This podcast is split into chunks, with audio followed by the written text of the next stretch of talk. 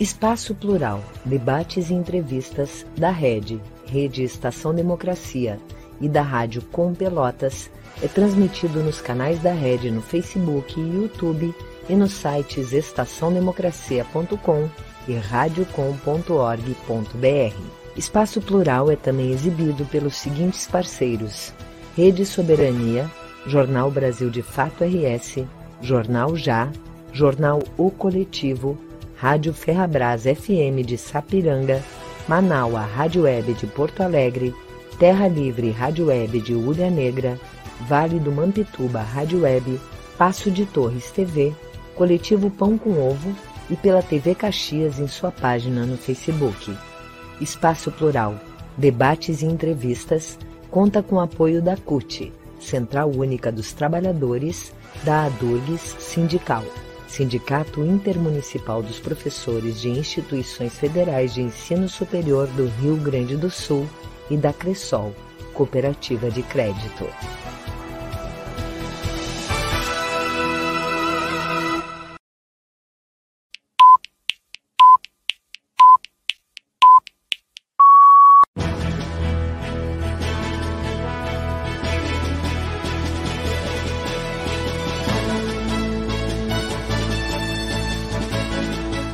Espaço Plural, debates e entrevistas.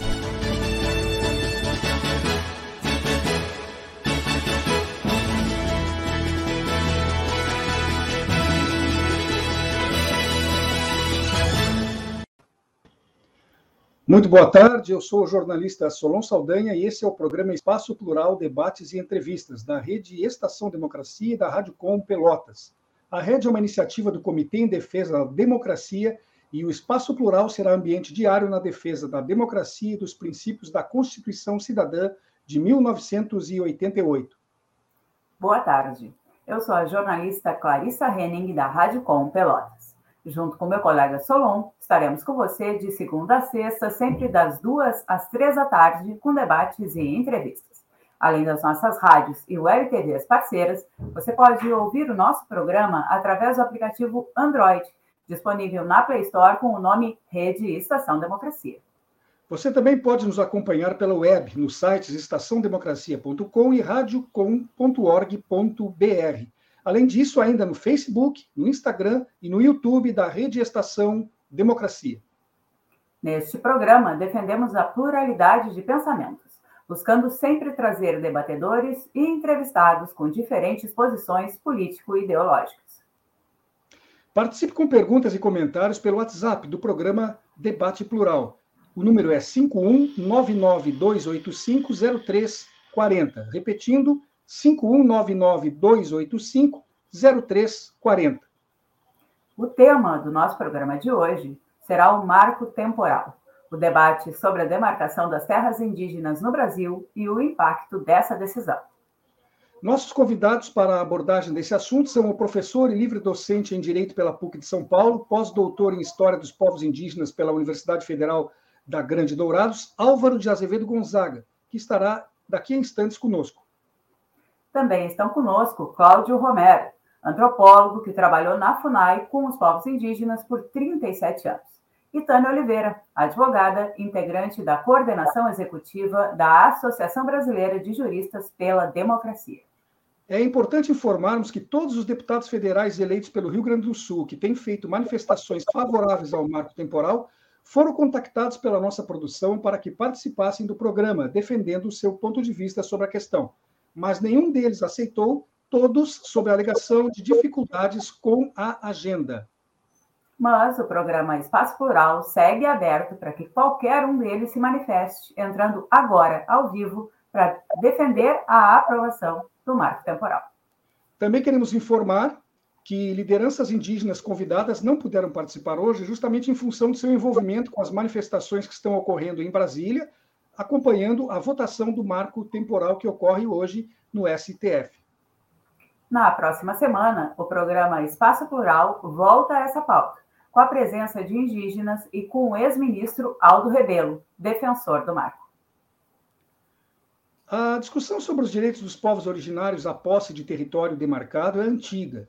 muito anterior ao texto constitucional de 1988, que, em seu artigo 231, define a ocupação tradicional. E fica estranho que uma data limite possa estar sobre a, para estar sobre a terra seja agora determinante para que esse direito valha ou não. Por isso, queremos iniciar o programa ouvindo a advogada Tânia Oliveira. Por favor, a senhora pode nos explicar o que é exatamente o marco temporal e como surgiu essa tese? Bom, em primeiro lugar, é, boa tarde, boa tarde a todos os, os que acompanham a Rede Estação Democracia e seus parceiros. Boa tarde, é, Solon, boa tarde, Clarissa, boa tarde, Cláudio. Bom, uh, eu acredito que uh, a pergunta, inclusive, oportuniza a fazer uma, uma, uma busca aí uh, histórica mesmo do que é esse debate que está acontecendo agora no Supremo Tribunal Federal. Porque justamente o significado de marco temporal, no que se refere a direitos indígenas e de onde ele surge, é fundamental para a gente entender se nós temos uma discussão jurídica legítima acontecendo. A gente pega o artigo 231 da Constituição Federal e ele diz exatamente o seguinte: são reconhecidos aos índios a sua organização social, costumes, línguas, crenças e tradições e os direitos originários sobre as terras que tradicionalmente ocupam, é, competindo à União demarcá-las, proteger e fazer respeitar todos os seus bens. Então, vamos lá. Pela Constituição vigente, a demarcação de terras indígenas é um ato de mero reconhecimento declaratório do direito dos povos indígenas, que é originário, é, originário das terras da sua ocupação tradicional. Então, essas terras indígenas, a gente sabe que elas, inclusive, são inalienáveis, indisponíveis, né? E os direitos sobre elas são imprescritíveis. É, no processo legislativo, a gente costuma chamar, eu digo isso porque eu sou, é, trabalho no Senado Federal, e a gente costuma chamar de jabuti as inclusões de matérias estranhas a uma matéria que está sendo é, está em discussão para votação. E, para mim, o marco temporal, fazendo paralelo aí com o debate de processo legislativo, o marco temporal é um jabuti jurídico. Primeiro, porque, como eu já disse, o artigo 235 da Constituição Federal fala em direitos originários sobre as terras que são tradicionalmente ocupadas. Segundo, que essa tese de marco temporal ela foi incluída no debate jurídico em um julgamento que não tinha absolutamente nada a ver com isso. No ano de 2009, o Supremo Tribunal Federal analisava o caso da terra indígena Raposa Serra do Sol, onde o debate central que acontecia é se aquela demarcação deveria acontecer em área contínua ou em ilhas. E no curso daquele debate, aliás, de uma terra indígena que, cuja homologação se arrastou durante muitos anos, no curso daquele debate apareceu um voto vista do então ministro, hoje falecido, Carlos Alberto Menezes de Direito, que fez lá é, 18 pontos, que depois viraram 19, de condicionantes para aquela demarcação. E, enfim, um monte de, de, de coisas que são entre uh, inócuas, porque já são cumpridas pela legislação, e coisas aberrantes, porque ali se configurou uma verdadeira legislação pelo Supremo Tribunal Federal. Mas o fato é que a finalização do julgamento da terra indígena Raposa Serra do Sol trouxe essa questão do marco temporal que prevê o quê? Que os indígenas só poderiam reivindicar terras ocupadas naquele 5 de outubro de 1988, que era exatamente a data da promulgação da Constituição Federal. Uma, então, o marco temporal ele é principiologicamente inconstitucional e juridicamente é, é atípico, porque totalmente arbitrário, não existe nenhum fundamento jurídico, seja na legislação constitucional ou infraconstitucional, que justifique uma coisa chamada marco temporal. Nós temos aqui um dos maiores antropólogos do país, e eu gostaria de dizer que o que é, estabelece juridicamente a ocupação ancestral e, a, e a, no processo de demarcação, de reconhecimento de uma terra indígena para homologação, são os laudos antropológicos. São os laudos antropológicos. E aí, ah, quando a gente é, quando os, os ministros tiram da cartola essa coisa chamada de marco temporal, sem nenhuma fundamentação jurídica, sem nenhuma fundamentação sociológica, sem nenhuma fundamentação antropológica, e colocam como é, no, no, na, na finalização de um debate que era que tratava de demarcação e área contínua ilhas, eles criaram um grande problema jurídico para o reconhecimento é, de demar, processos de demarcação e de reconhecimento das demais terras indígenas. Isso porque um marco temporal é, que absolutamente não existe, não é que não exista esse marco temporal de 5 de outubro de 1988, é que não existe marco temporal nenhum. Qualquer marco temporal para esse reconhecimento é, em princípio, inconstitucional. E esse é, despido de qualquer fundamentação, como eu já disse, inclusive jurídica, criou um grande problema no processo de reconhecimento das demais terras indígenas, porque, inclusive, desconhece histórica é, e antropologicamente os processos de é, ocupação ilegal de territórios indígenas o processo pelos qual os indígenas foram expulsos de suas terras e não estavam presentes nas suas terras em 5 de outubro de 88. Então, é, é um, o marco temporal, ele é, um jabuti jurídico, total jabuti jurídico, porque incluído em um debate que absolutamente não tratava disso. Ele é principiologicamente inconstitucional, porque o dispositivo constitucional é, não, não prevê que se estabeleça nenhum marco temporal para o reconhecimento é, ao, ao, do, dos índios às sua, às suas terras, né? E, em terceiro lugar, ele é um debate forjado ah, nessa, ah, nessas, nas, nas premissas, na verdade, da disputa é, social que acontece é, é, é, da, da, dos, dos, não, dos não indígenas para a tentativa de ocupação e usurpação dos territórios indígenas. E aí os conflitos, é, eu acho que vai ser objeto da discussão aqui, os conflitos é, a partir de 2009, com essa, o estabelecimento dessa premissa de marco temporal, eles continuaram, é, não apenas na sociedade, mas dentro é, do próprio Supremo Tribunal Federal, com demandas como a que está colocada agora para o Supremo Tribunal decidir, é, que terá repercussão geral para outros casos. Acho que, em princípio, é isso. Vamos. Agora eu quero aprender com quem entende disso de verdade. Perfeito, obrigado. Tânia, já está conosco o doutor Álvaro. Né? Uh, doutor, o senhor que é um profundo conhecedor da história indigenista e conhece como poucos as suas diversas etnias e realidades, né? foi motivo de muitos estudos seus, e sabe tudo aquilo que elas têm de semelhante e de diversidade. Gostaria que o senhor nos falasse o seguinte: nós ainda temos como evitar a sua total aculturação? Sabemos que é essencial garantir a terra, isso é a discussão de hoje, mas garantir a terra é o suficiente, doutor Álvaro? Olá, boa tarde a todas e a todos. Em primeiro lugar, é uma satisfação poder estar aqui ladeando pessoas tão queridas, pessoas que, que são estudiosas, que conhecem o tema. Cumprimentar aqui na pessoa da Tânia, que eu já conheço de muitas lutas, de muitas resistências e que já trouxe um panorama jurídico do onde estamos, né? É, a questão é para onde nós vamos. E o debate do marco temporal é exatamente isso. Não se trata de um marco temporal, mas sim de um marco ancestral. E o que nós vemos hoje em Brasília, quando, na semana passada, foi, é, foram reunidos mais de 6 mil indígenas, a gente está falando quase, praticamente, de 1% da população indígena atual do Brasil. Então, é conseguir arregimentar uma quantidade de pessoas é, muito grande. Seria uma manifestação contar com 2 milhões de pessoas, de toda a população brasileira. 2 milhões é um número muito alto. Veja só, e não existe manifestação com 2 milhões, só aquelas manifestações inflacionadas que dizem que as pessoas lá estão que é, naturalmente, um grande equívoco. 6 mil indígenas se dirigem a Brasília exatamente por conta dessa dimensão de unidade. E o que traz unidade aos povos originários, com mais de 300 etnias, mais de 200, é, mais de 200 línguas, é, você tem o quê? Você tem uma diversidade muito grande. E essa diversidade, diversidade nos coloca em que questionamento?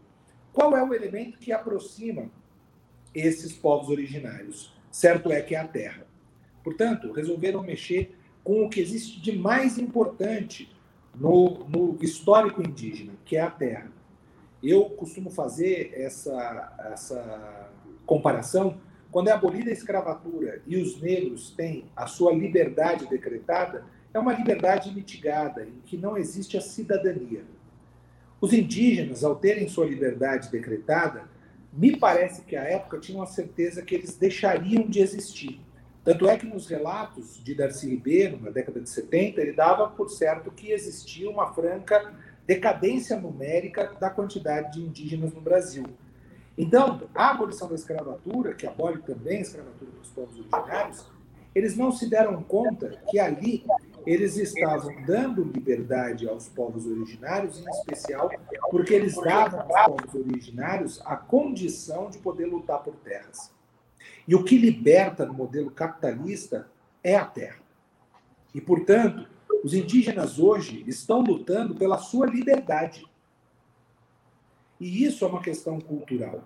É a liberdade dentro desse Brasil. E por isso, então, a luta pela questão do marco temporal, ela se põe nesse cenário. Eu venho estudando a questão indígena, e claro, não aqui é, na condição de antropólogo, mas na condição de jurista que resolveu ser curioso na história e realizei o meu estágio pós-doutoral, fiz um pós-doutoramento na Universidade Federal da Grande Dourados, que resultou esse trabalho chamado Decolonialismo Indígena em que conta com o prefácio do ex-presidente da Bolívia, que é indígena, Evo Morales. Nesse trabalho eu falo um pouco a respeito dessa dimensão de terra e da união dos povos. São poucos os elementos que unem os indígenas, né?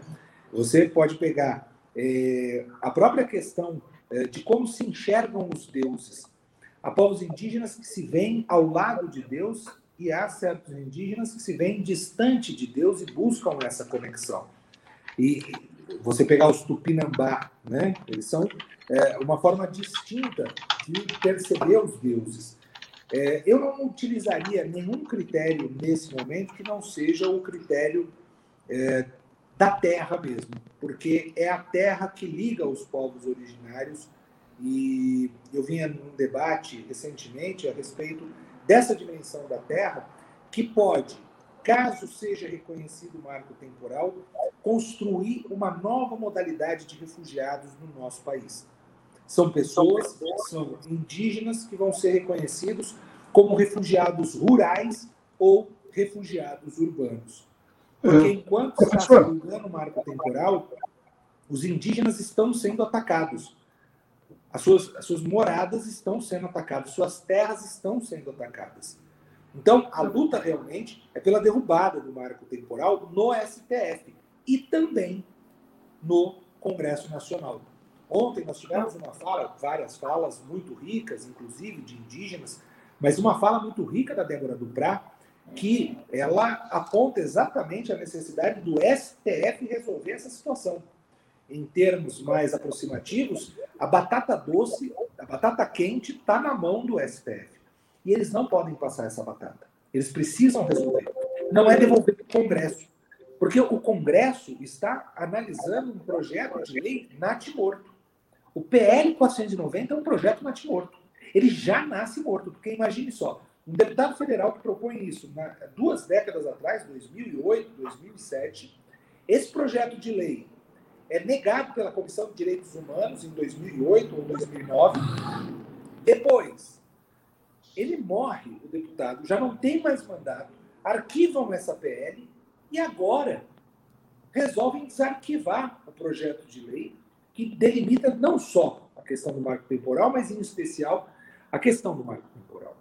Então, não existe cenário para a aprovação ou a consolidação de uma tese que fala das terras tradicionalmente indígenas. E a, a Tânia muito bem observou aqui no começo da fala dela, eu achei muito importante, que a Constituição recorta as terras tradicionalmente, fala de cultura. A Constituição, quando ela quer ser clara, e ela é clara, ela fala, na data da promulgação desta Constituição. Se queriam criar um marco temporal, bastava dizer isso as terras tradicionalmente ocupadas na data da promulgação dessa Constituição. E o legislador não o fez. Portanto, ele mostra claramente que não há um recorte temporal, em especial por uma dimensão histórica. Porque a Constituição de 88 vem do quê? De toda a tortura que a história passou no regime militar. A redução da população indígena em 1988 era gritante.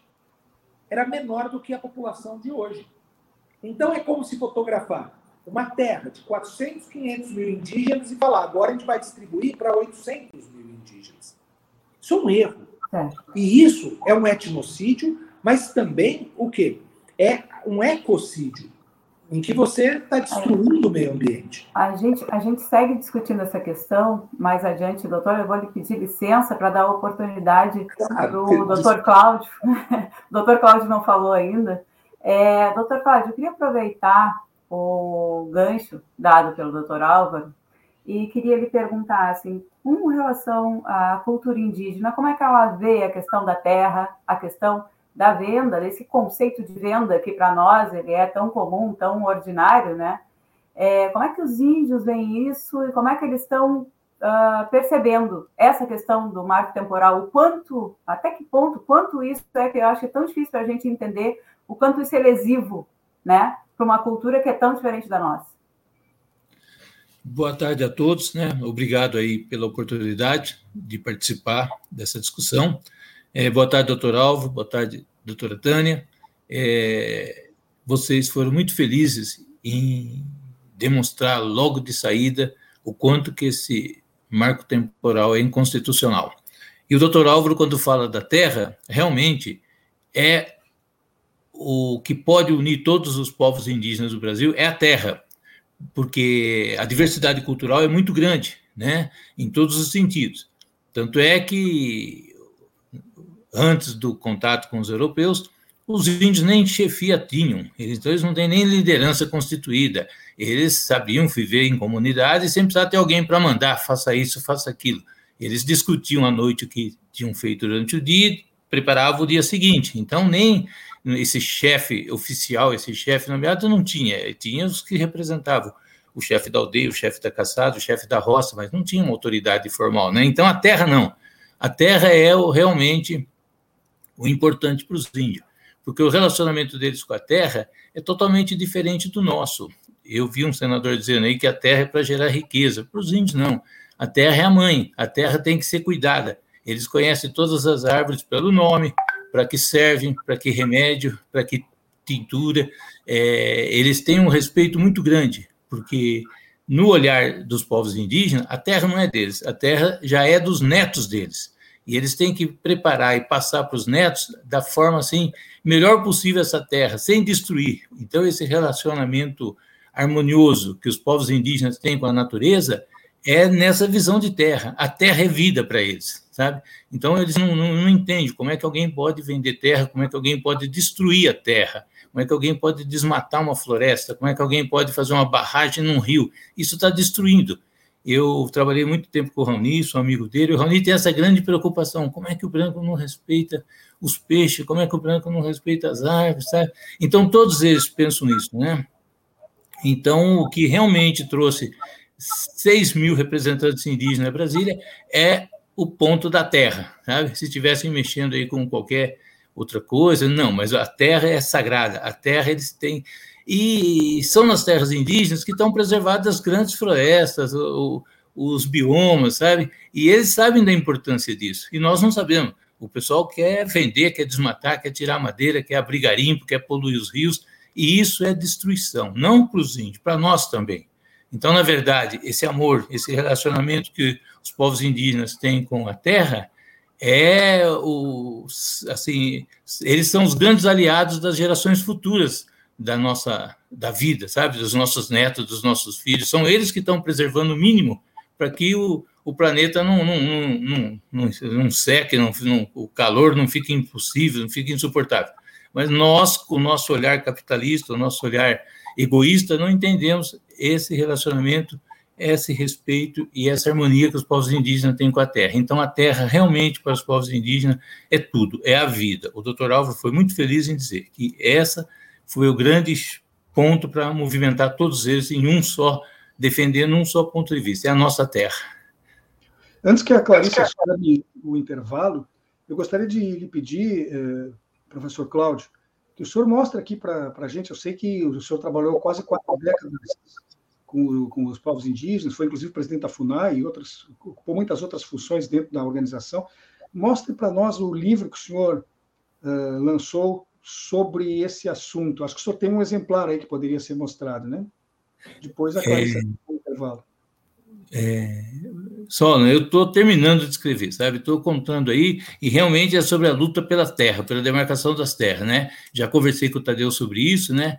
E estamos é, trabalhando nesse, nesse livro, falando única e exclusivamente do relacionamento com as terras e contando diversas histórias de povos indígenas que foram transferidos, que foram retirados, assim, à força, a mando militar de suas terras, passaram 30, 40 anos é, vagando longe das suas terras, né, e conseguiram retomar os seus territórios, né. Então, isso é sobre os chavantes, sobre os índios do Xingu. Infelizmente, não está pronto, mas assim que tiver, entre em contato e vou, de primeira mão, apresentar para vocês. Falou, Mas esse é o seu próximo trabalho, mas o senhor tem um anterior já publicado, né? Não, não. Eu tenho um sobre. Quando eu fui coordenador do estudo de pesquisa, fizemos um sobre terras indígenas no Mato Grosso do Sul, mas não é meu, é de vários é, colegas que eu só fiz organizar ele. Falou, esse, é um, esse, é um, recorte de um único estado e nós vamos ter em breve, então, esse trabalho com uma visão nacional. Não vejo a hora exatamente, que exatamente. nós possamos divulgar aqui à vontade. Clarissa, contigo. Obrigado. Então, nós vamos dar uma rápida pausa, vamos dar um breve intervalo e já voltamos o Espaço Plural.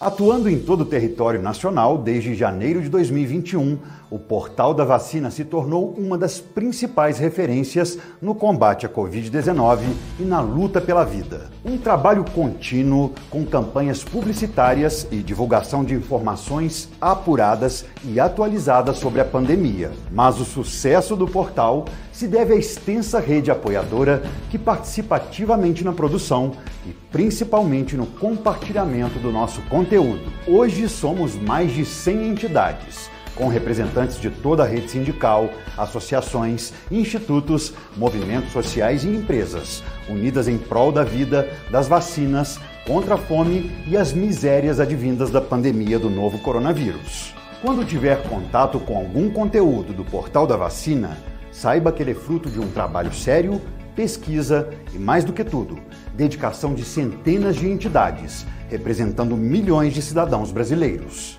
Juntos, nós vamos vencer essa pandemia, lutar pela vacina, por informação de qualidade e pelo respeito e adesão aos protocolos de segurança depende de todos e de cada um de nós. Portal da Vacina é o Brasil todo conectado para pôr um fim na pandemia. Apoio Comitê em Defesa da Democracia e do Estado Democrático de Direito.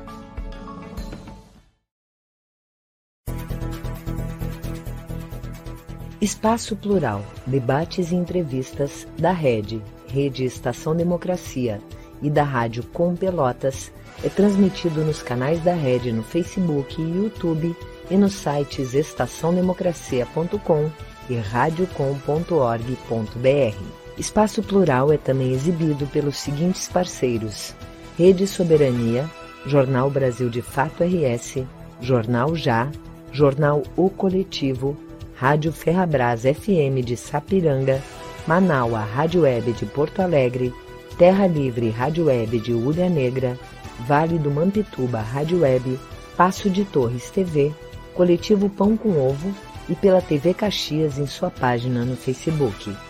Espaço Plural, debates e entrevistas, conta com apoio da CUT, Central Única dos Trabalhadores, da ADURGS Sindical, Sindicato Intermunicipal dos Professores de Instituições Federais de Ensino Superior do Rio Grande do Sul e da Cressol, Cooperativa de Crédito.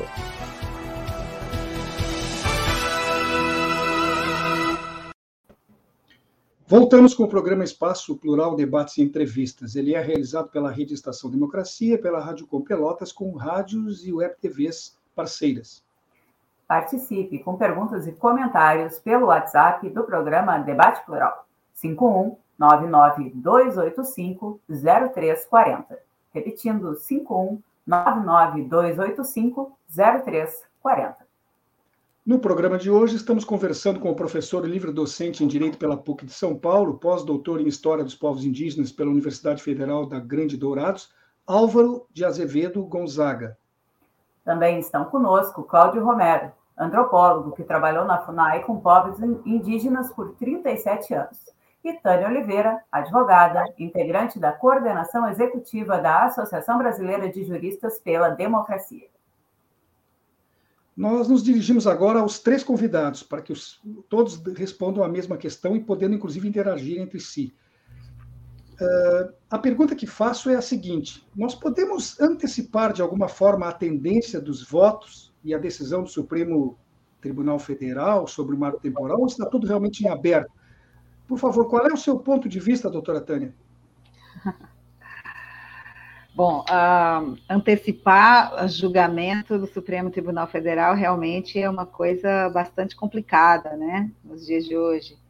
Eu acredito, e é, não é apenas uma torcida, mas é verificando um pouco a, a forma como alguns ministros já decidiram sobre questões análogas é, no, no, no decorrer desse debate, né, é, sobretudo de 2009 para cá, os ministros já tiveram que lidar com a questão, e uh, também sobre falas uh, recentes de, quando as discussões estão postas no cenário público, de que é, o Supremo não deve adotar a tese do marco temporal é, para todos os casos uh, que são colocados é, é, socialmente, juridicamente, obviamente, na demarcação e reconhecimento é, com homologação das terras indígenas.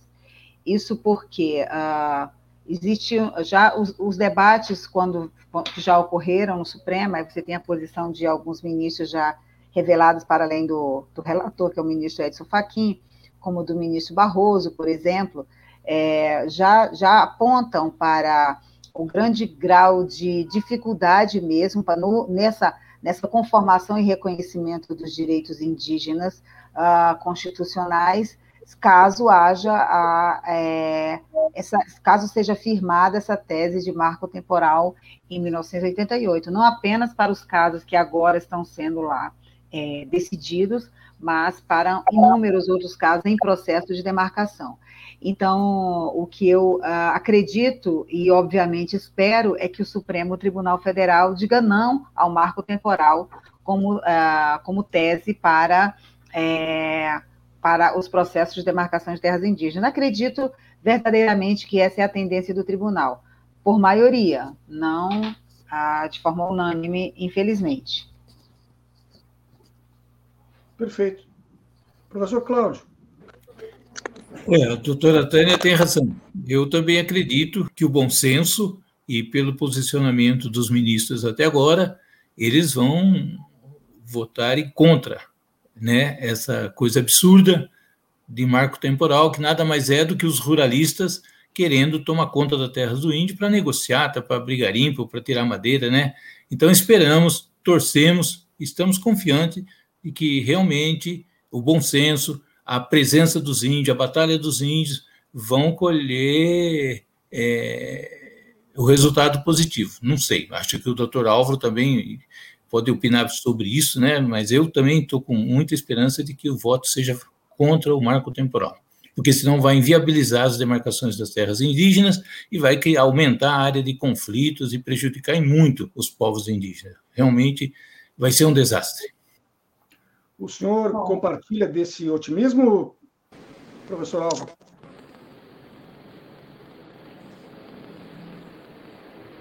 Não me ouve?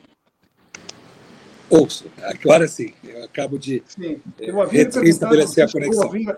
É, eu não sei se chegou a ouvir a minha pergunta. Eu perguntei Ouvi. se o senhor compartilha desse otimismo já expresso pelo professor Cláudio e pela Tânia também eu não consigo ter, eu diria, um otimismo tão grande. Lógico, a minha expectativa é que isso aconteça, porque não faz o menor sentido você fazer um julgamento que tenha repercussão geral para uma questão dessa. Por exemplo, se é a questão previdenciária, que tem um recorte de período de trabalho, faz todo sentido. Agora, quando se trata de uma questão de terra e de uma dimensão histórica com mais de cinco séculos, nós estamos falando de outra história, de outra questão. Nós estamos colocando aqui até mesmo a Carta Régia de, 1800, de 1680. A gente não pode colocar de forma tão fechada e simplista a questão indígena para debater a repercussão geral. Isso é expectativa. Agora, por outro lado, nós temos aqui também a dimensão política a qual está sendo submetido o Supremo Tribunal Federal. Eu vejo aqui, claro, de forma otimista também, como bem a Tânia, como bem colocou o Cláudio, é se espera isso, já existem posicionamentos anteriores, mas caso exista uma alguma é, professor, está, está cortando o seu áudio, está, está cortando o seu áudio, não sei se algo está se batendo aqui no. O senhor está com o celular, né? Transmitido no celular. Está havendo um pequeno corte, não sei se é pela posição dele, ou se ele está em movimento, ou se tem algum cabo encostando. O senhor poderia, por favor, dar uma verificada disso e continuar com a sua resposta para que a gente tenha condições de ouvi-la com maior clareza. É possível? Eu acho que congelou aqui a transmissão. Congelou a transmissão, ele está tentando um segundo acesso aqui. O, é. O professor da PUC de São Paulo, Álvaro de Azevedo Gonzaga. Uh, voltamos aqui. O senhor, o, senhor está me ouvindo? Estou lhe ouvindo. Vocês estão ah, me ouvindo agora, me vendo? Agora o som parece melhor. Antes ele estava com ruído, como se houvesse um, alguma coisa encostando no celular. Vamos ver se conseguimos Isso. ouvir o final da sua explanação. Pois bem, então, essa é a minha expectativa. A expectativa é de que, de fato, seja reconhecido a inexistência da tese do marco temporal. Mas caso exista uma ingerência política, e nós temos que ter isso na nossa métrica, com os pronunciamentos do chefe do Executivo Nacional, com o modo como o Congresso Nacional vem acenando com relação à PL 490, a melhor alternativa não é o julgamento do marco temporal. É algum ministro pedir vistas desse processo para que se desaqueça o debate nesse sentido, sem perder a métrica da necessidade da defesa das terras. E outra, como não existe um prazo do pedido de vistas, que, caso seja certa a vitória da tese do marco temporal, que se peça vistas, recue um passo para trás e nós possamos aguardar a tão esperada alternância que deve existir no, na esfera do governo federal. Por quê? Porque existe uma pressão não apenas do agronegócio, mas também do Executivo Nacional para o reconhecimento das terras indígenas, o que é uma falácia e um absurdo sem tamanho. Porque o Brasil produz alimento para 1,6 bilhões de pessoas, e mesmo assim o Brasil passa fome, e mesmo assim o Brasil não tem alimento. Ou seja, não dá para dizer que o agro vai deixar de dar comida ao brasileiro quando ele produz oito vezes mais a comida que precisa para abastecer a mesa dos brasileiros. Isso é uma grande falácia, uma grande mentira. Né? É, obrigada, doutor Álvaro. Agora eu também gostaria de fazer uma pergunta direcionada para todos os entrevistados uh, sobre as consequências desse julgamento, né? Se o marco temporal passar, o que vai acontecer com os indígenas que ficarem sem terras, né? E caso ele seja rejeitado, rejeitado, nós vamos ter um agravamento no quadro de violência já reinante, garimpeiros ilegais, grileiros e pecuaristas. Por favor, acho que podemos começar com o doutor Cláudio. Bom, é, eu quero reforçar o que o doutor Álvaro falou. Realmente é, existe uma pressão política muito grande dentro do Congresso, onde a bancada ruralista é bastante numerosa, né? E também, principalmente, do Executivo, né? Que na campanha e recentemente, várias vezes, o presidente disse que não demarca terra de índio. Então, sem dúvida alguma, se se o, se o Supremo Tribunal pedisse visto um ministro e desse um tempo, talvez fosse bom, né? Agora, se for rejeitado o marco temporal, não sei se vai aumentar a violência contra os índios, porque é, já está violento, já estão sendo tendo seus territórios tradicionais invadidos por garimpo, por, por madeireiro, né? Ruralistas tentando derrubar a mata para criar gado, plantar soja. E se for recusado, pior ainda, porque daí vão querer desmanchar alguns territórios que já estão demarcados, homologados, né? Então, é, essa medida de um ministro pedir vista e segurar um pouco, até assentar poeira e ver que rumo que o nosso país, que na verdade é uma nau à deriva, vai tomar, seria legal. Agora, sem dúvida alguma, se for rejeitado pelo Supremo, não sei se vai ser acatado. Que o Executivo vem tentando de todo jeito demonstrar força perante o Supremo, e essa é uma oportunidade. Não vamos acatar isso, é um absurdo, e foi colocado bem também pelo doutor Alva. É, os fazendeiros têm a grande maioria do território brasileiro nas mãos e o povo nosso está passando fome. Enquanto que os povos indígenas, 653 mil índios, quase 700 mil índios, têm menos de 13%, têm 12,90% do território brasileiro, e são eles, dentro desses territórios, não são 623 pessoas, são 200 e poucos povos, 300 povos, 180 línguas, e eles estão segurando aí o meio ambiente, né? Então, eu acho que uma, um ministro pedir visto seria ideal. Agora, precisaria se cumprir a lei. Vai rejeitar o marco temporal, os índios têm que ser respeitados, têm que ter apoio da, da justiça, do Estado brasileiro, para conseguirem tentar manter intactos seus territórios e levarem a vida deles da maneira deles, e não sofrerem mais agressões como vem sofrendo atualmente. Doutora Tânia, por favor. Não, então, falando uh, especificamente a sua, a sua, questão colocada, uh, a, a, confirmação de um marco temporal com data de 8 de outubro de 88 é um desastre total é, para as demarcações, para o reconhecimento dos índios dos, aos seus territórios, né? Existem é, terras indígenas em processo de demarcação que serão prejudicadas por essa decisão. O que, que vai acontecer com os índios? Não se sabe. E é, e é, e é uma, uma boa pergunta para ser feita aos próprios ministros do Supremo Tribunal Federal, caso uma decisão dessa venha a acontecer. O que, que acontece com os indígenas em, com, as, com suas terras em processo de demarcação, ou que já foram demarcadas, mas que não é, estão em processo aí para homologação e que não foram, não, não, não respeitam esse tal de, esse suposto marco temporal de estar presente naquele momento, em 88, naquela, naquele espaço territorial.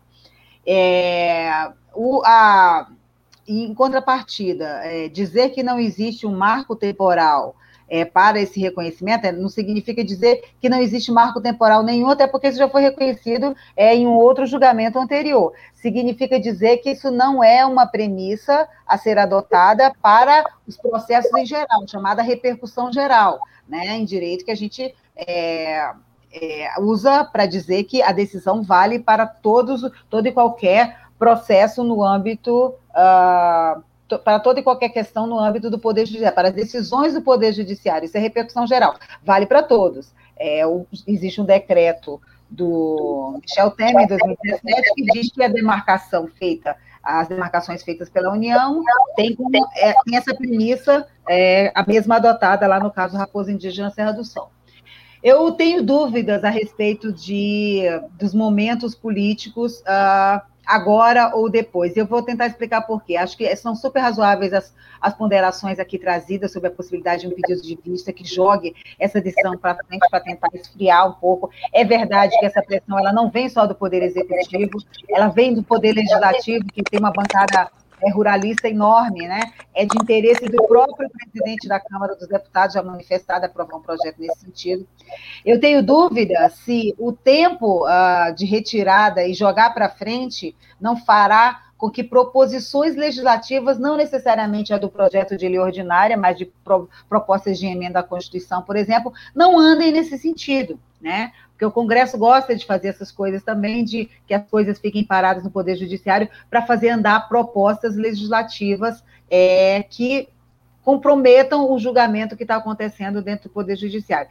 Essa é uma questão. A outra questão é, eu acredito que se houver uma, um pedido de vista para tentar baixar a poeira ou qualquer coisa assim, teria que ser uma coisa muito bem conversada entre os próprios ministros, com o objetivo de resolver essa questão num tempo médio. A gente não pode correr o risco agora de, de ver é, terras, é, terras indígenas que não concluem o seu processo de reconhecimento com demarcação e de homologação, penduradas por uma tese que ah, o governo federal diz por decreto que se aplica a todas. Então, na verdade, existe uma pendência jurídica é, para ser decidida decorrente da, da, do, da, do, atual momento, né, é, que, de um decreto que está em vigor, né, de autoria do Michel Temer, lá em 2017. Então, uh, acho, acho, entendendo as preocupações e as ponderações, acho que é, é, bem complexo isso de adiar o julgamento. Então, pedido de vista, caso ocorra, espero que seja muito bem conversado entre os ministros é, sobre o tempo da política. Obrigada, Senão, doutora Tânia. Um agravamento ainda maior. Obrigada. Por favor, doutor Álvaro. E para que, que não seja, né, Tânia? Para que não seja isso somente, tão somente, se houver chance de passar o marco temporal. Eu penso que deve existir duas análises de, de forças de tensão. A primeira análise da força de tensão é a seguinte: passou o marco temporal. Como que os povos originários vão responder a isso? Uma população que há 521 anos luta e não só por terra, mas luta por liberdade, luta por sua ancestralidade, pela manutenção da sua cultura. Então, é preciso entender essa cosmovisão de como os indígenas vão encarar aquele grupo de pessoas que determinará, à luz de uma Constituição que somente em 88 os reconheceu como cidadãos. Porque antes, estes eram chamados de silvícolas, ou seja, selvagens. Será mesmo que haverá uma resposta pacífica por parte dos povos originários? Essa é a primeira problematização. E pelo outro lado, a tentativa que ainda existirá dos grupos em tentar agora pelo projeto de lei a dimensão Bom, doutor, doutor Álvaro caiu. Acho que o Solon gostaria de fazer uma pergunta. Solon? Teu, teu microfone está fechado. É, primeiro eu tive que fechar aqui o microfone porque essa história de trabalhar de casa, o vizinho aqui resolveu ligar uma furadeira. Então eu peço desculpas aos participantes e aos colegas, mas agora parece que está resolvido. E segundo, enquanto o professor Álvaro respondia, eu estava lendo aqui uma pergunta que foi encaminhada por uma ouvinte nossa aqui, Maria Lúcia de Moura Ivanov. Ela pede a gentileza do nosso antropólogo aqui, nosso amigo Cláudio Romero, responder para ela uh, a respeito da criação do Parque do Xingu. Esse não é o nosso tema central de hoje, mas eu tenho certeza que é um assunto que interessa a todos nós, né? O que, que o senhor pode nos falar sobre a criação do parque, professor? Bom, a criação, criação do parque, como todas as terras indígenas, foi uma coisa também muito difícil de ser conseguida, né? É, o Darcy Ribeiro, o Noel Nunes, o Orlando e o Cláudio Vilas Boas eh, lutaram muito tempo para tentar criar o parque, e já naquela época é, os interesses do governo do Mato Grosso não, não admitiam. E o presidente Getúlio Vargas, o, o presidente é, Juscelino não criaram, não, não se tiveram coragem de criar, mas daí o presidente Jânio Quadros criou o parque. Mas ele logo foi cortado ao meio pela, logo assim, no governo militar, aquela história de abrir estradas, é, integrar para não integrar, construir estradas e nada a lugar nenhum, cortou o parque ao meio, na BR-80.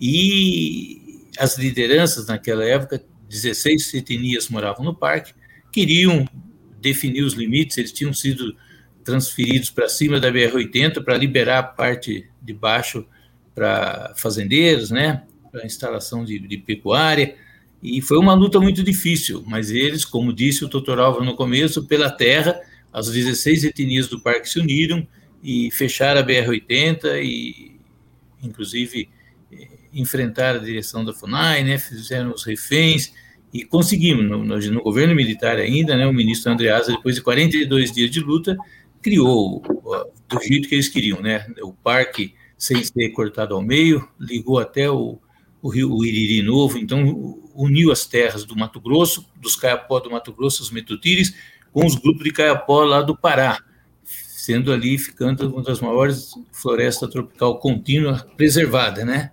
Então, com muita luta, E o doutor Álvaro, a preocupação dele procede porque os índios não irão, os povos indígenas não irão aceitar essa história de marco temporal e de mais um empecilho, de, de novo quererem tirar os direitos que estão na Constituição, sabe? E então o Parque do Xingu também foi criado assim, com muita luta, com muita garra de todos os 16 povos. E graças ao empenho do Darcy Ribeiro, né, do médico Dr. Leon Nutz, né, dos Vilas Boas, que ficaram insistindo por vários presidentes da República até conseguirem. E eu tive assim a felicidade de ser o diretor do parque quando os índios conseguiram essa essa vitória, né? Então, é, os índios conseguem tudo com muita luta, muita luta, e esse marco temporal vai fazer com que eles continuem lutando, sabe? E eles sabem disso, tem 521 anos que eles fazem isso, né? E uma coisa que deve ser considerada é que não pode cobrar que a partir da Constituição, porque até a Constituição em outubro de 88, eles eram tutelados, eles não tinham como se manifestar aqui é a nossa terra, eles eram movidos de lá para cá, os chavantes aconteceram isso, os Kaiowá Guarani, os Pataxó, Han, Han, Han, os Panará. Então, é, não tem lógica dizer que eles não estavam lá porque não, eles não estavam lá porque eles não tinham como se defender, eles não tinham como se manifestar. O Estado falava por eles. E o Estado, geralmente, tanto o SPI como a FUNAI, é, nem sempre estavam do lado deles como tinha que estar, sabe? Então, realmente, esse marco temporal é, uma, é um jabuti, como tão bem definiu a, a doutora Tânia, sabe? é isso. Eu, eu gostaria de fazer mais uma pergunta. É, a Articulação dos Povos Indígenas do Brasil, a APIB, tuitou uh, uma, uma frase que eu achei muito interessante, que o marco temporal é o negacionismo dos direitos dos povos originários. Eu gostaria que cada um de vocês comentasse essa afirmação, começando com a doutora Tânia, por favor. Tá, obrigada. Eu acho que, na verdade, é, eu falei isso no início da minha fala primeira, né? É, é, exatamente isso. O marco temporal, além de ser um jabuti, que é incluído é, a partir de um julgamento que não tratava disso, né? Ele é, é negacionismo porque o que diz, o que diz a Constituição, o artigo 231 da Constituição, é exatamente o reconhecimento aos direitos originários sobre as terras que eles ocupam, além de as suas culturas, crenças, língua, tradição, enfim. E a, a, quando você estabelece um marco temporal, o que está sendo feito é exatamente a negativa disso. Então, assim, para mim é muito evidente, e acho que a, o, que, o, que, o que coloca a PIB aí no Twitter que você leu é exatamente o que demarca a inconstitucionalidade principiológica do marco temporal, sem dúvida alguma. Obrigada. Por favor, doutor Cláudio. Olha, é, realmente é, é, negar todos os direitos que eles conquistaram, que eles sempre tiveram. Agora, é, essa conversa de que o marco temporal vai colocar em risco a, a, segurança da propriedade, a própria Constituição diz que as terras dos povos indígenas, que são os, os donos, têm os direitos originários, anula todos os títulos. Então, isso não existe, isso é mais uma balela. Só de a Constituição dizer que as terras são os povos originários e são nulos os títulos emitidos sobre essas terras, já resolveu essa questão. Então, tem razão a doutora Tânia, esse marco temporal anula todos, tenta anular todos os direitos dos indígenas, dos indígenas. Isso não pode acontecer. Doutor Álvaro, vamos ver se Olha, consegue eu concluir. Acho, eu acho que é de uma forma muito sintética. O que está sendo debatido aqui é o seguinte: o marco temporal é quem defende cloroquina. Quem defende os povos originários defende vacina.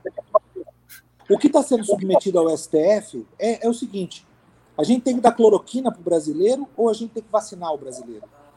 O que está sendo submetido ao STF, querem submeter ao Congresso, é se um médico tem que fazer uma cardiocirurgia numa pessoa ou não, sem analisar o quê? Sem analisar o, o laudo médico.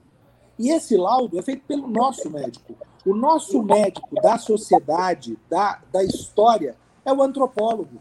E o Cláudio está aqui para fazer esse laudo. Ele é o médico, já fez esse laudo, já tem muitos anos que ele faz esse laudo e mostra o que acontece. Agora vem pessoas que não têm informação nenhuma para debater o laudo médico e dizer se tem que fazer a cirurgia. É pessoa que não tem formação em medicina falando que tem que tomar cloroquina. Portanto, pra, de uma forma muito sintética, o que nós temos aqui é um laudo dizendo que o marco temporal tem que ser negado.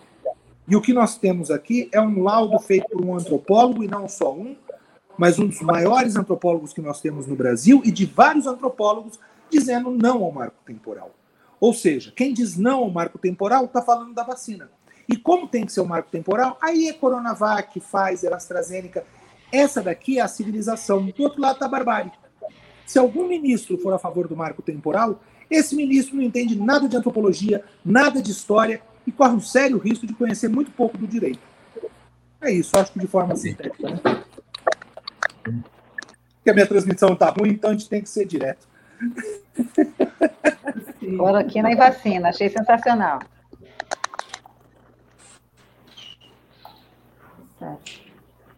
É, então, a gente gostaria de agradecer a presença de todos. Ah, esperamos aí com ansiedade ah, o resultado do julgamento no STF. E muito obrigada pela participação, aos nossos ouvintes, os nossos internautas que também nos acompanham por aqui, mandam suas perguntas, a gente agradece a participação. E então estiveram conosco hoje ah, o professor e livre-docente em Direito pela PUC de São Paulo, pós-doutor em História dos Povos Indígenas pela Universidade Federal de Grandes Dourados, Álvaro de Azevedo Gonçalves. O antropólogo Cláudio Romero, que trabalhou na FUNAI com povos indígenas por 37 anos, e Tânia Oliveira, advogada, integrante da coordenação executiva da Associação Brasileira de Juristas pela Democracia. Nosso muito obrigada pela presença de todos.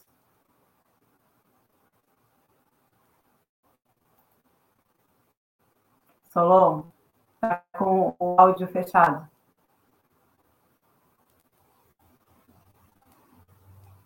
Pronto, é, é eu e o, e o, vizinho com a sua furadeira.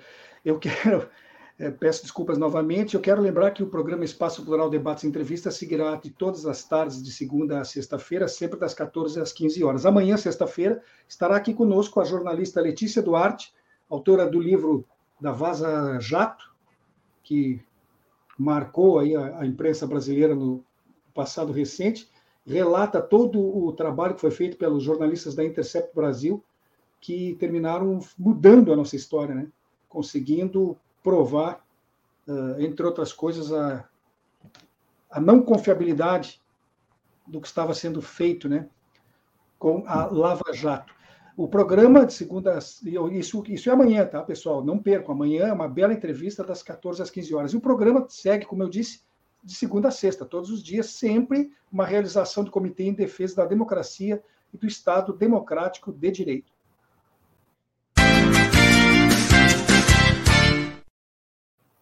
Representante da coordenação geral do comitê, Benedito Tadeu César. Coordenadora geral do Espaço Plural, Núbia Silveira. A apresentação, Solon Saldanha. E Clarissa Henning. Produção colaborativa da rede Estação Democracia. Na técnica, Babiton Leão e Gilmar Santos.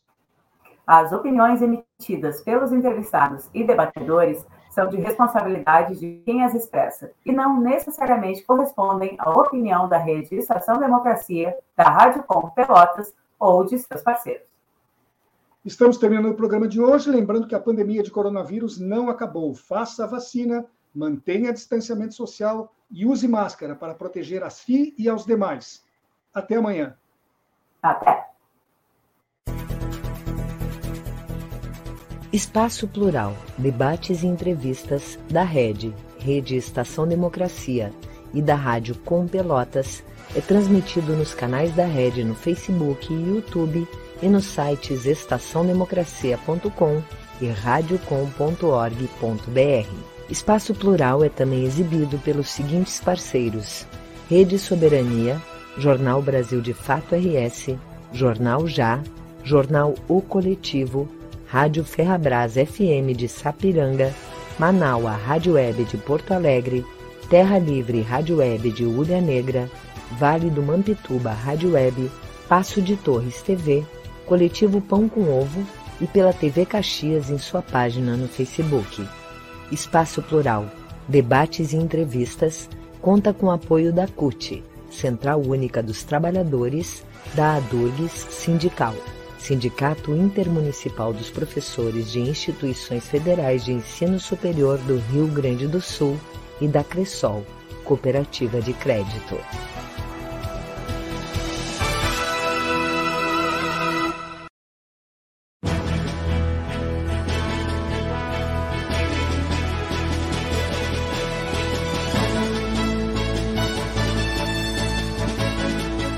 Espaço Plural, debates e entrevistas.